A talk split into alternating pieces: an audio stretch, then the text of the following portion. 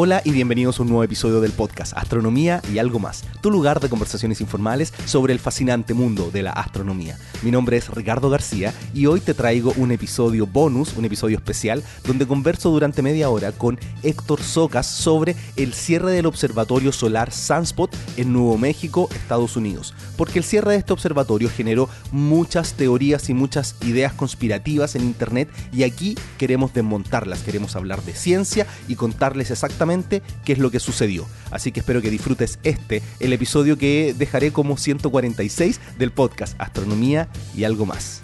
Y bueno, ustedes saben que este podcast se puede hacer gracias al aporte de personas como ustedes que colaboran todos los meses a través de un servicio que se llama Patreon, patreon.com slash astroblog. Así que muchas gracias a los que hacen sus aportes y también un agradecimiento al patrocinio especial de Juan Bercher, CEO de Baxter Technologies. Y bueno, yo me quería dar una semana libre porque esta semana estamos en fiestas patrias aquí en Chile. El 18 de septiembre se celebra el Día Nacional y bueno, hay mucha actividad y dije, bueno, me voy a dar una semana, pero estaba este tema, tuve la oportunidad de conversar con él y quise hacer un video para YouTube explicando un poquito qué es lo, que sucedió porque siento que es importante que nosotros desde el lado de la ciencia podamos desmontar un poco todas estas teorías conspirativas y contarles con hechos concretos qué es lo que sucedió. Y bueno, como quise hacer un video para YouTube, lo que más me importaba era el video más que el audio y la verdad es que una vez que estábamos conversando con Héctor, quedó muy entretenida la conversación y dije, ya, lo voy a dejar como un episodio especial del podcast. Por lo tanto, el audio no tiene la misma calidad que ustedes siempre están acostumbrados y se, lo mejor para mejorar el audio funciona, lo van a escuchar si tampoco es tan terrible, pero lo estoy dejando porque siento que esta conversación fue muy interesante, probablemente alguno de ustedes eh, les permita poder hablar con sus amigos conspiracionistas y decirles con razones qué es lo que sucedió en vez de tener que andar inventando cosas por ahí. Así que bueno, no dejo, no alargo más esta introducción y los dejo con el episodio 146 del podcast Astronomía y algo más.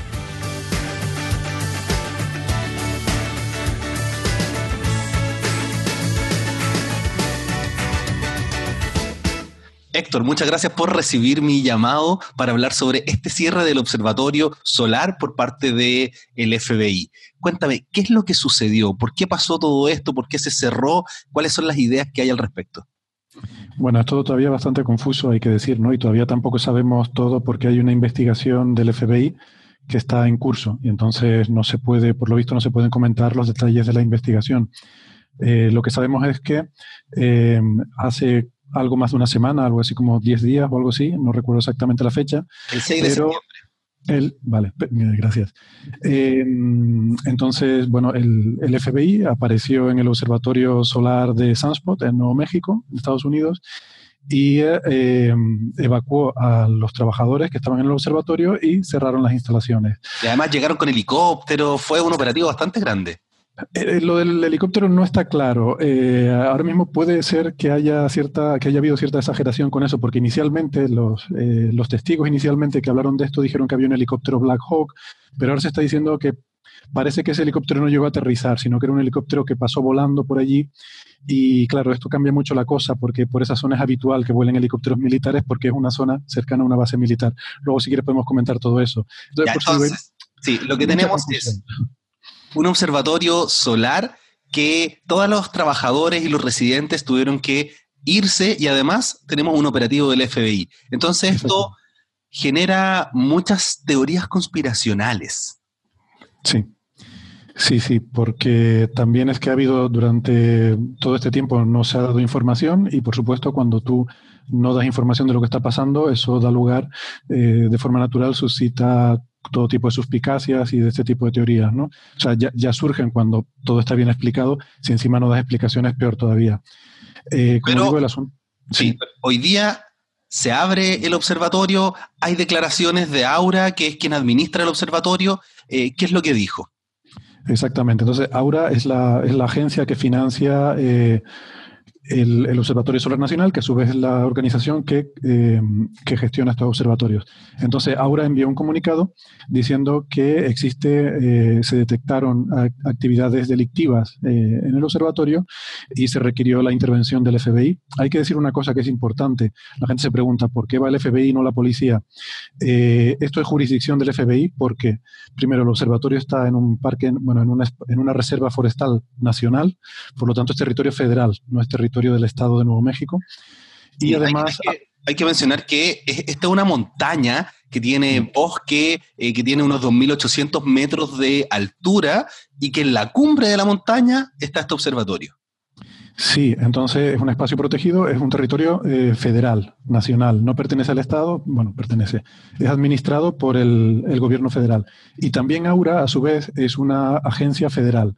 Entonces, cualquier cosa que tenga que ver con esto es jurisdicción federal. O sea, cualquier situación para la que normalmente tuviera que ir la policía, cualquier caso de, algún delito, de algún crimen que normalmente iría la policía, aquí tiene que encargarse el FBI. Entonces, ese es un primer punto importante a tener en cuenta. lo que dijo Aura es que cuando hubo este requerimiento de, de actividades delictuales, ellos tomaron la decisión por posibles riesgos de evacuar el observatorio y además el FBI, como estaba haciendo este operativo, pasó por el lugar y no solamente por el observatorio, sino que por todo el entorno. Entonces, para no interferir con esta investigación, decidieron no dar información. Exactamente, lo que ha dicho Aura es que eh, se valoró, además, que además de estas actividades delictivas, que no sabemos cuáles son, eh, porque la investigación está en curso y por lo visto no se puede comentar los detalles de la investigación, eh, Aura valoró que existía un peligro potencial para los trabajadores. Y entonces Aura fue quien eh, eh, decidió que había que desalojar el observatorio y, quien también ha decidido, eh, ya una vez que valoraron que esa amenaza ya no, ya no existía, que se podía reabrir, que es lo que ha ocurrido ayer y por lo que se ha enviado este comunicado. Ahora dice que ellos no pueden, no pueden dar información sobre la investigación ni sobre cuáles son esas actividades delictivas, pero que el observatorio ya vuelve a ser seguro para que vuelvan los trabajadores y que, y que se está trabajando ahí. Eso es un poco lo que, lo que sabemos eh, así muy resumido. Claro, y si uno puede empezar a especular cuáles son estas actividades delictivas, eh, sabemos que está en la frontera con México, cerca de El Paso, y generalmente hay tráfico de drogas y varias actividades que el FBI siempre está persiguiendo. Sí, hay, eh, la verdad es que podemos especular sobre, sobre muchas de estas cosas, pero no, no sabemos. ¿no? El sitio es un sitio muy peculiar. A ver, yo, yo lo conozco bien porque como sabes, Ricardo, pasé muchos años eh, en Estados Unidos haciendo investigación y el observatorio al que solíamos, eh, al que yo solía ir era este observatorio, ¿no? Entonces, eh, es un sitio un poco extraño porque mm, tú lo mencionaste antes, está en medio de un, bosque nacional, se llama la Reserva Nacional Lincoln, eh, el observatorio está a 2.800 metros de altura, pero sin embargo está rodeado de bosque. No es como los observatorios que ustedes conocen en Chile o nosotros aquí en Canarias, que ya a esa altura ya no hay vegetación, es un, eh, un territorio desértico. ¿no? Aquí no, aquí están los telescopios en medio de los árboles, es muy, es muy bonito. Y, pero es un sitio muy remoto, eh, muy, muy alejado de, de cualquier ciudad grande. Em, la ciudad más cercana, hay un pequeño pueblo que se llama Cloudcroft, que está algo así como a tres cuartos de hora eh, en coche. Y luego la, digamos, ciudad pequeña más cercana se llama Alamogordo y está como a hora y una hora y pico en coche, ¿no? Pero, pero también es una ciudad muy pequeña, Alamogordo.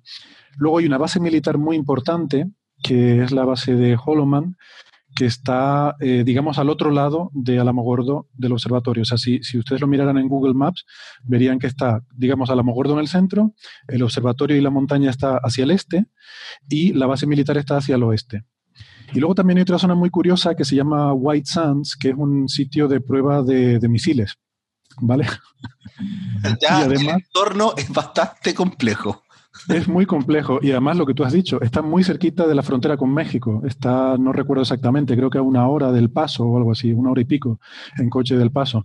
Entonces, es un sitio muy, muy surrealista, ¿no? Y además de ese alejamiento que tiene de todo, Claro, cuando uno se pone a especular, eh, al principio cuando no se sabía lo que había pasado, estamos pensando si sería un problema de, con los militares, un problema de espionaje, un problema de contrabando, un problema de tráfico de drogas, de, eh, de mafias y asesinatos. O sea, casi cualquier cosa es, imaginable en este contexto, ¿no? Claro, pero las cosas imaginables son básicamente crímenes que pueden ocurrir en la zona, no que haya, no sé, alguna actividad solar inusual que haya hecho que se cierre el observatorio. Eh, bueno, eso no tendría ningún sentido, ¿no? Porque no hay ninguna razón para cerrar un observatorio porque haya una actividad solar inusual y aparte porque yo creo que la gente no se da cuenta de que hay científicos no solo en Estados Unidos, sino en, prácticamente todos los países del mundo, ¿no?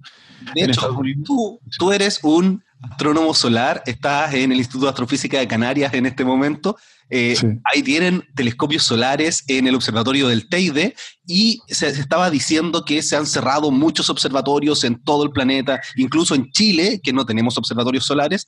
Eh, ¿Qué me puede decir al respecto?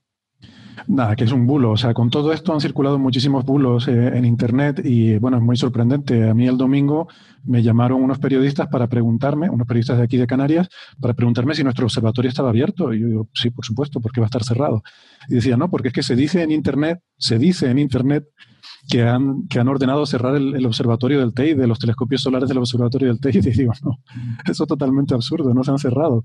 Hay, hay, eh, hay observatorios por todo el mundo y además hay satélites también, y los datos de los satélites son públicos. De hecho, muchos de los, eh, de los teóricos de la conspiración utilizan imágenes de estos satélites, cuyas imágenes son públicas, para decir que hay ovnis y que ven no sé qué cosa, ¿no? Entonces es un poco contradictorio, ¿no? Que utilizan los propios datos que te dan los científicos para, basándote en esos datos, decir que ves cosas que los científicos te quieren ocultar. Bueno, es todo un disparate muy grande. O sea, eh, no se ha cerrado ningún observatorio solar, no hay ninguna actividad solar inusual, de hecho, si quieren pueden acceder a través de webcams a muchos de los eh, observatorios solares para poder ver lo que está sucediendo. Exactamente. Yo, he visto algún tweet por ahí en el que hablaban de webcams que estaban caídas y es verdad, pero esto es normal. O sea, hay muchas webcams en nuestro observatorio, hay, no sé, 20 webcams.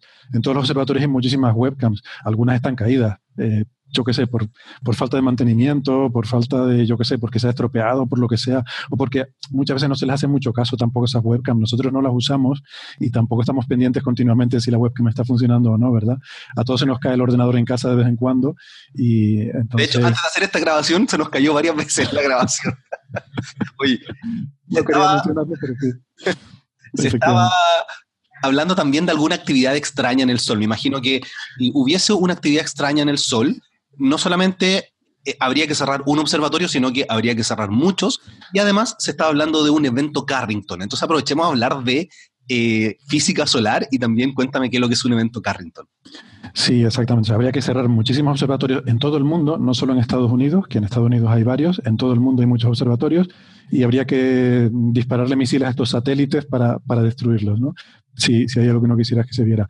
Eh, lo que pasa es que esto se mezcla también con, efectivamente, lo que tú dices de evento Carrington, ahora te, te lo comento un poco, y también sí que es cierto que hay vamos a ver, se está hablando mucho del Sol, eh, incluso entre los propios investigadores, porque sí es cierto que su actividad está disminuyendo, parece que es un poco anómala, que parece que estamos entrando en un periodo de baja actividad solar. Estas dos cosas son un poco contradictorias. Un evento Carrington es un evento extremo de actividad solar eh, y por otra parte, estamos hablando de una bajada paulatina de actividad solar. Hay gente, hay, hay investigadores que piensan que el Sol está entrando en un periodo de letargo, de baja actividad, como otros que ha habido en la historia. Se habla del mínimo de Maunder como un ejemplo típico eh, de un periodo de 50, 60 años en el que hubo muy baja actividad solar esto ha ocurrido y bueno, pues si ocurriera, pues no pasaría nada. Simplemente habría menos actividad solar, menos manchas y los que estudiamos el sol estaríamos más aburridos porque nos gusta estudiar las manchas y estudiar la actividad, pero eh, tendríamos menos datos, pero bueno, no sería nada tampoco particularmente dramático. Hay quien piensa, eh, pero esto todavía hay mucho debate, que durante el mínimo de Maunder, eh, por haber menos actividad solar, el clima de la Tierra fue un poco más frío, pero esto no está claro, no está claro. Porque mm, hay un periodo histórico que se habla, se llama la pequeña edad de hielo, que más o menos, más o menos parece que fue durante esa época, pero hay mucho debate incluso entre los propios eh, geólogos sobre si realmente hubo una pequeña edad de hielo mundial o fue un fenómeno eh, eh, local en Europa, sea, que en Europa las temperaturas fueron algo más bajas, pero claro, en aquella época pues todo el mundo en Europa decía que eso era el mundo, ¿no? Entonces si en Europa hacía frío, en el mundo hacía frío, ¿no? Entonces, eso todavía hay controversia, ¿eh? no, no, está muy claro. En cualquier caso, si el Sol realmente estuviera entrando en un letargo de actividad y si realmente eso mm, conllevara una disminución de la temperatura, oye, pues nos vendría muy bien para comprarnos un poquito de tiempo con todo este problema del calentamiento global, pero ya está, o sea, no. Eh, y es una cosa que durará 30, 40 años, no, no más. Pero insisto, eh, no lo sabemos, no lo sabemos. Entonces, mezclar, mezclar eso con esta historia del observatorio realmente no tiene absolutamente ningún sentido. Claro, porque si es que hubiese algún evento extraño en el Sol, Primero, no se podría ocultar porque está, lleno de científicos en todo el planeta que lo único que quieren hacer es publicarlo, entonces no sacan nada con ir y cerrar un observatorio, además con el FBI y tan abiertamente y tan públicamente como lo hicieron para tratar de ocultar algo. O sea, si quisieran ocultarlo, lo cierran sin que nadie se entere. Claro, exactamente. O sea, pensar que tú montas todo esto para guardar un secreto es ridículo. Seguro que hay muchos secretos que los países guardan y esos secretos no, los conocemos, eh, pero no haces una cosa como esta para guardar un secreto, ¿no?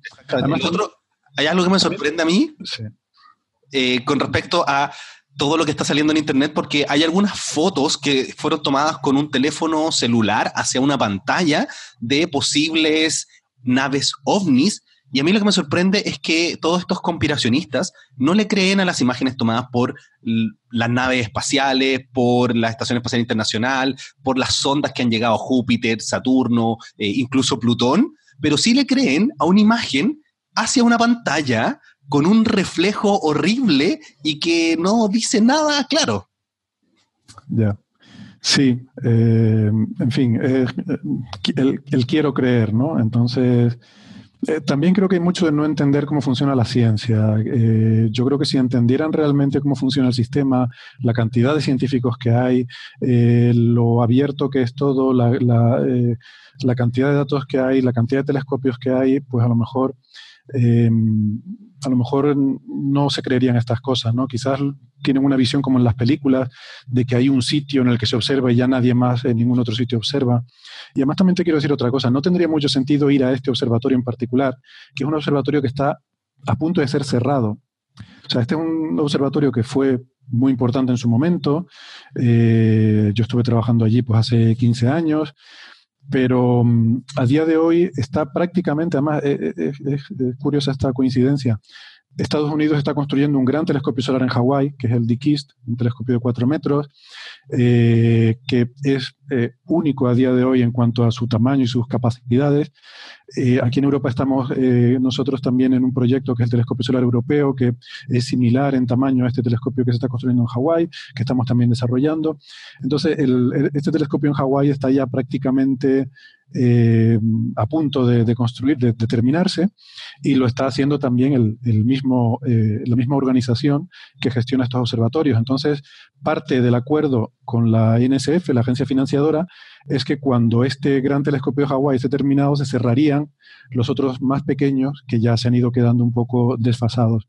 Entonces, este observatorio en particular eh, el año pasado, en 2017, ya era el último año que iba a estar operando de forma normal como hasta ahora. Y ahora lo que se ha hecho es un acuerdo con la Universidad de Nuevo México, eh, la, Universidad Estatal de Nuevo México en Las Cruces, para que se lo queden ellos. Eh, entonces ahora mismo está en una transición eh, con muy poquita gente, muy poquito personal. Eh, yo cuando iba a ese telescopio, ahí en Sunspot vivían 50 personas, entre, con sus familias, entre científicos, técnicos, ingenieros y de todo. Ahora mismo quedan nueve personas, es lo que decía Aura que tenían allí en ese observatorio. ¿no? Y está... O sea, que está en una fase que prácticamente ya no es uno o no o va a dejar de ser uno de, los, de las instalaciones punteras, ¿no? Entonces, tampoco es que sea un, sitio que donde digas tú que es que aquí se guardan todos los secretos y es el sitio al que hay que ir a cerrar para, para esto. ¿no? O sea, no, tiene ningún sentido desde ningún punto de vista que lo mires, eh, que, que, tengas estas teorías conspiranoias sobre, sobre aliens o sobre actividad solar o sobre ninguna cosa de esta. Sí, de hecho, quiero que hablemos un poquito sobre los aliens, pero antes de hablar sobre estas posibles naves extraterrestres que venían desde el Sol, también se menciona que se está diciendo bajo eh, desde instituciones importantes y todo, que, y, hago una cita, que va a pasar algo malo con el sol de aquí al 2024. ¿Qué hay de cierto en eso? Esto no tiene ningún sentido. quiero decir, eso es como decir que, que, va a ocurrir un gran terremoto en 2024. O sea, no hay absolutamente ninguna base para eso, ¿no? Eh, en Chile seguro que va a ocurrir un terremoto de aquí al 2024. vale, alguno ocurrirá, pero bueno, pero, pero quiero decir que, que no, no, tenemos esa capacidad de predecir algo a tantos años vista, ¿no? Esto probablemente viene de una tergiversación de estas informaciones que yo te decía sobre que algunos investigadores dicen que bueno que de aquí a 2030 es el periodo que yo eh, que dicen en estos estudios, pues que vamos a ir la actividad va a ir en declive y vamos a entrar en ese mínimo de Maunder que yo mencionaba antes. Pero bueno, eso no es que vaya a ocurrir ningún cataclismo puntual, sino que el mínimo de Maunder fue un periodo de 50 años en el que la actividad solar fue muy baja. ¿no? O sea, más bien sería lo contrario, el Sol está tendiendo a menos actividad. Estos eventos de tormentas solares, el evento Carrington que tú mencionabas, que básicamente fue una gran erupción solar, al final no lo comentamos, pero fue una gran erupción solar que ocurrió en 1859 y que ha sido la más potente de la que tenemos constancia y siempre se habla de que si esto ocurriera hoy en día sería catastrófico porque tendría eh, consecuencias sobre nuestra tecnología, sobre nuestras telecomunicaciones y, causaría, eh, hay estudios que se causaría billones de dólares en daños eh, materiales y económicos. ¿no? Entonces, mm, bueno, si vamos hacia una bajada de actividad, pues parecería que es contradictorio el a su vez tener miedo de un evento catastrófico de actividad solar. ¿no? Así que totalmente falso el que va a pasar algo malo con el sol de aquí al 2024-2030. Sí, no hay ninguna base para afirmar eso y desde luego si fuera a ocurrir algo en este pobre observatorio de, de Sunspot no, vamos, no tienen nada que ver con, ese asunto ni ninguna información al respecto, ¿no? Bueno, y, con respecto... Todo esto que estoy diciendo, porque alguien puede pensar, bueno, como Héctor estuvo trabajando allí, a lo mejor está eh, en la nómina de la CIA o comprado por el FBI o tal, pero aquí tenemos un grupo, aquí en Canarias, de, grupo grande, 30, más de 30 investigadores probablemente que trabajan también aquí en física solar y quitándome a mí y un par de ellos más que hayamos tenido algún vínculo con Estados Unidos, el resto no, no tiene ningún tipo de, no han tenido ningún tipo de vinculación laboral allí y, eh, digamos están libres de sospecha de estar eh, metidos en el ajo o en alguna conspiración, ¿no? Así que no hay ninguna conspiración. Y por último, hay un tema que a mí me interesaría que lo abordáramos de manera científica, porque se estaba mencionando que habían posibles naves extraterrestres, quizás gigantes, que venían desde el Sol. Y yo me pongo a pensar, tenemos un telescopio solar que lo que hace es mirar el Sol, no mirar objetos tenues, sino que una, una estrella brutalmente brillante. ¿Sería capaz un telescopio solar de ver una nave que venga desde el Sol hacia nosotros? No, desde luego, si, quieres ver naves espaciales, un telescopio solar sería lo último que utilizarías, porque no están hechos para eso, están hechos para mirar al Sol, que es una cosa súper brillante, ¿no? Solamente podrías ver una nave si pasara delante del Sol. Pero tiene que ser muy grande la nave. Eh, bueno, depende a qué distancia esté. Eh, efectivamente, si está muy lejos, tendría que ser muy grande. Eh, digamos, una mancha solar es más grande que la Tierra, ¿vale? Varias veces más grande que la Tierra. Varias veces más grande que la Tierra. Si la nave estuviera cerca, estuviera en la Tierra, entonces podría ser más pequeña, pero entonces la probabilidad, o sea, la, tendrías que tener eh, el alineado entre el telescopio, la nave y el Sol casi perfecto. Sería geométricamente casi imposible, salvo que lo hicieran adrede, vamos, que se pusieran ahí para ah, eh, posando para la foto, vamos. Pero, por ejemplo, si nosotros hemos visto y hay fotos de la Estación Espacial Internacional pasando delante del Sol. Y la Estación Espacial Internacional está aquí a 300 kilómetros de nosotros y no cubre ni siquiera, no sé, voy a tirar un número al azar, un 1% del Sol, estando aquí al lado. O sea, si la nave está a millones de kilómetros, tiene que ser una nave extremadamente grande para que la veamos y ni siquiera la va a ver el telescopio solar, sino que va a tapar la luz un poquitito que viene del Sol. Claro. Esa sería la cosa. Y además estos telescopios hay que tener en cuenta que estos telescopios no son, eh, a ver cómo lo digo, no observan el Sol entero. Son como un microscopio que observa un pequeñito campo eh, de un 1% en el Sol. Es decir, que, y, y, además es difícil apuntar, sobre todo en este en particular en Sunspot, es, muy complicado apuntar donde tú quieres. O sea, tienes una mancha solar y quieres apuntar a esa mancha, eh, a menudo te requiere estar ahí un buen rato eh, para intentar localizar esa mancha y, apuntar a ella, ¿no? porque están hechos para ver pequeños detalles sobre la superficie del Sol. Entonces, que tú pudieras pillar una nave sería muy complicado. Eso lo verías mejor en, los satélites, por ejemplo, ¿no? Hay satélites, además varios satélites, eh, y no solo estadounidenses. También hay eh, uno muy importante ahora, es Hinode, Hinode, que es un satélite japonés de, la Agencia Espacial JAXA. que están observando el Sol y que sería más sencillo si uno estuviera buscando una nave pasando delante del Sol, sería más sencillo verlo con estos instrumentos que con un telescopio en tierra. Bueno, así que esperemos que con, esta conversación que hemos tenido eh, se caigan algunas teorías conspirativas. Ahora, las personas que quieren creer en aliens, en que el gobierno oculta cosas, lo van a hacer y van a encontrar cualquier excusa por extraña y absurda que sea, como esta, por ejemplo, que de verdad es absurda, para poder decir que el gobierno oculta, que hay extraterrestres que nos visitan a cada rato, pero de verdad es mucho más sencillo pensar en que hay una operación por algún crimen o por, o por algo que está buscando el FBI y que los administradores del observatorio, por razones de seguridad para las personas que trabajan y los que viven ahí, lo desalojan y para no tener problemas con la investigación no mencionan nada y ahora que ya lo pueden mencionar y se puede volver a trabajar, eh, está más que claro. Sí. Eh, hay un par de, matices que yo haría, ¿no? Bueno, efectivamente, o sea, lo que tú has dicho está clarísimo. Aquí podemos estar media hora explicando cosas que el que, el que quiere creer cosas raras las va a creer independientemente de lo que digas, ¿no? Pero para la gente que, que tiene curiosidad, como teníamos nosotros hace unos días de qué está pasando ahí, ¿no? Y además la gente que quiere comentarle a sus amigos conspiracionistas, aquí le estamos dando todos todas las herramientas para que les puedan decir las cosas de forma muy clara. Sí, lamentablemente todavía no lo sabemos todo y esto es un poco frustrante porque, eh, claro, es difícil defenderte cuando, cuando te acusan de estar ocultando cosas y realmente no tienes la información porque al contrario que ellos, a nosotros no nos gusta engañar y no nos gusta propagar rumores falsos. Por ahí dicen que han cerrado el Observatorio de Canarias o el de Chile y no pasa nada, ¿no? Les da igual. Nosotros no, nosotros intentamos opinar con más rigor. Entonces, algunas cosas que son importantes mencionar. Primero, eh, insisto, es normal que sea el FBI el que se involucra porque es jurisdicción federal. Segundo, es AURA, es decir, es la, eh, la agencia científica la que considera que mm, hay que evacuar el observatorio, no lo dice el FBI.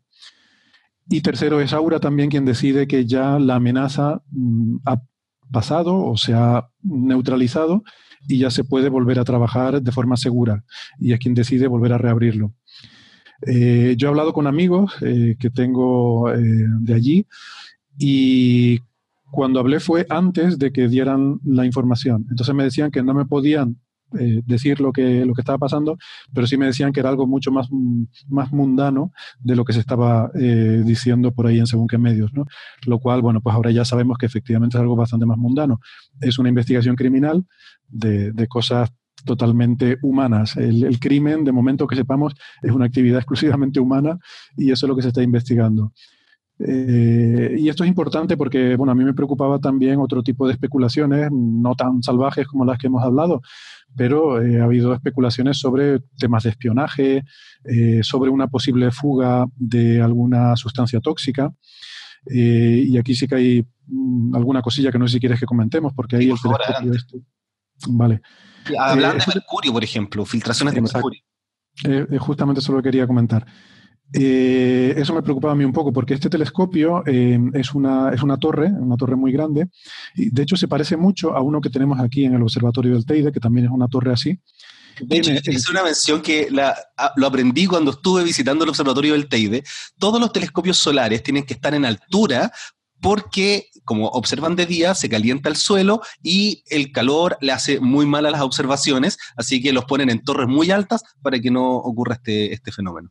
Exactamente. La atmósfera es tu enemigo cuando eres un astrónomo. O sea, la atmósfera tiene cosas buenas porque te permite respirar y vivir, y eso está bien pero para observar las estrellas te, perjudica, ¿no? Entonces, de noche eh, el, aire está frío, ¿no? Y entonces las imágenes son nítidas, pero de día el sol calienta el suelo, se genera turbulencia en el aire y tus imágenes son mucho más borrosas. Es mucho más difícil observar de día que de noche y entonces para eso necesitamos irnos lo más alto posible. Tú siempre, cada metro que puedas ganar de altura, te va a dar una ventaja en las imágenes que obtienes del sol. Eh, entonces, estos telescopios, el, telescopio DAN, que, es el principal que hay en Sunspot y el que yo estuve utilizando, eh, se parece mucho, como digo, a una torre que hay eh, aquí en el Teide, que tiene dos espejos, lo que se llama un celostato. Son dos espejos que van siguiendo el Sol a medida que el Sol se mueve en el cielo. Hay un espejo que lo sigue en, elevación y otro lo sigue en azimut y meten la luz dentro de la torre. El, el haz baja recto eh, por la torre hacia abajo y los instrumentos están en, eh, digamos, en el, en el, suelo de esa torre o a veces incluso en un sótano. Una particularidad que tiene este instrumento es que los instrumentos están en una plataforma y esa plataforma es eh, giratoria. ¿Por qué? Porque estos espejos, según el sol se va moviendo en el cielo, estos espejos tienen que ir girando para seguir el sol y eso hace que la imagen que te llega abajo, cuando tú te haces las cuentas eh, de, la óptica, es fácil de ver que la imagen del sol va a ir rotando a lo largo del día. ¿Vale? La imagen del sol va a girar sobre sí misma una vez al día. Y como dije antes, esto es un microscopio, tú no estás viendo el disco entero, porque si ves el disco entero y gira no pasa nada, pero si tú estás observando un puntito en el sol, según el sol gira, ese puntito se mueve. ¿vale?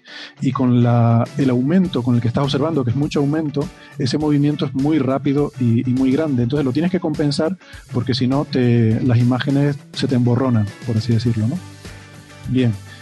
Este telescopio es bastante único en su momento, se construyó en los años 60 porque construyeron esta plataforma giratoria que eh, está suspendida sobre una delgada capa de mercurio que, eh, en la que, eh, que, es un, digamos, líquido a presión en, la que, en el que se mueve esta, esta plataforma. ¿no? El mercurio es un elemento muy tóxico, entonces en caso de producirse una fuga podría, podría dar un problema de salud muy importante. ¿no? Y esto fue una de las especulaciones que eran un poco preocupantes, de que pudiera haber habido alguna filtración. Y además esto teniendo en cuenta que el, el observatorio está en una transición a dejar de utilizarse o a pasarse al, digamos, a reducir su uso científico, pues se presta bastante a pensar que a lo mejor, pues, falta de mantenimiento, o cualquier problema, hubiera habido una filtración de mercurio. Eso nos lo han, eh, nos lo han desmentido y nos han dicho que eso no, no, ha ocurrido, pero bueno, sería un, podría haber sido un problema medioambiental importante, ¿no? O sea, no hay filtración de mercurio en absoluto. No la hay. Eh, lo digo porque fue una de las especulaciones que a mí me parecían relativamente plausibles, ¿no?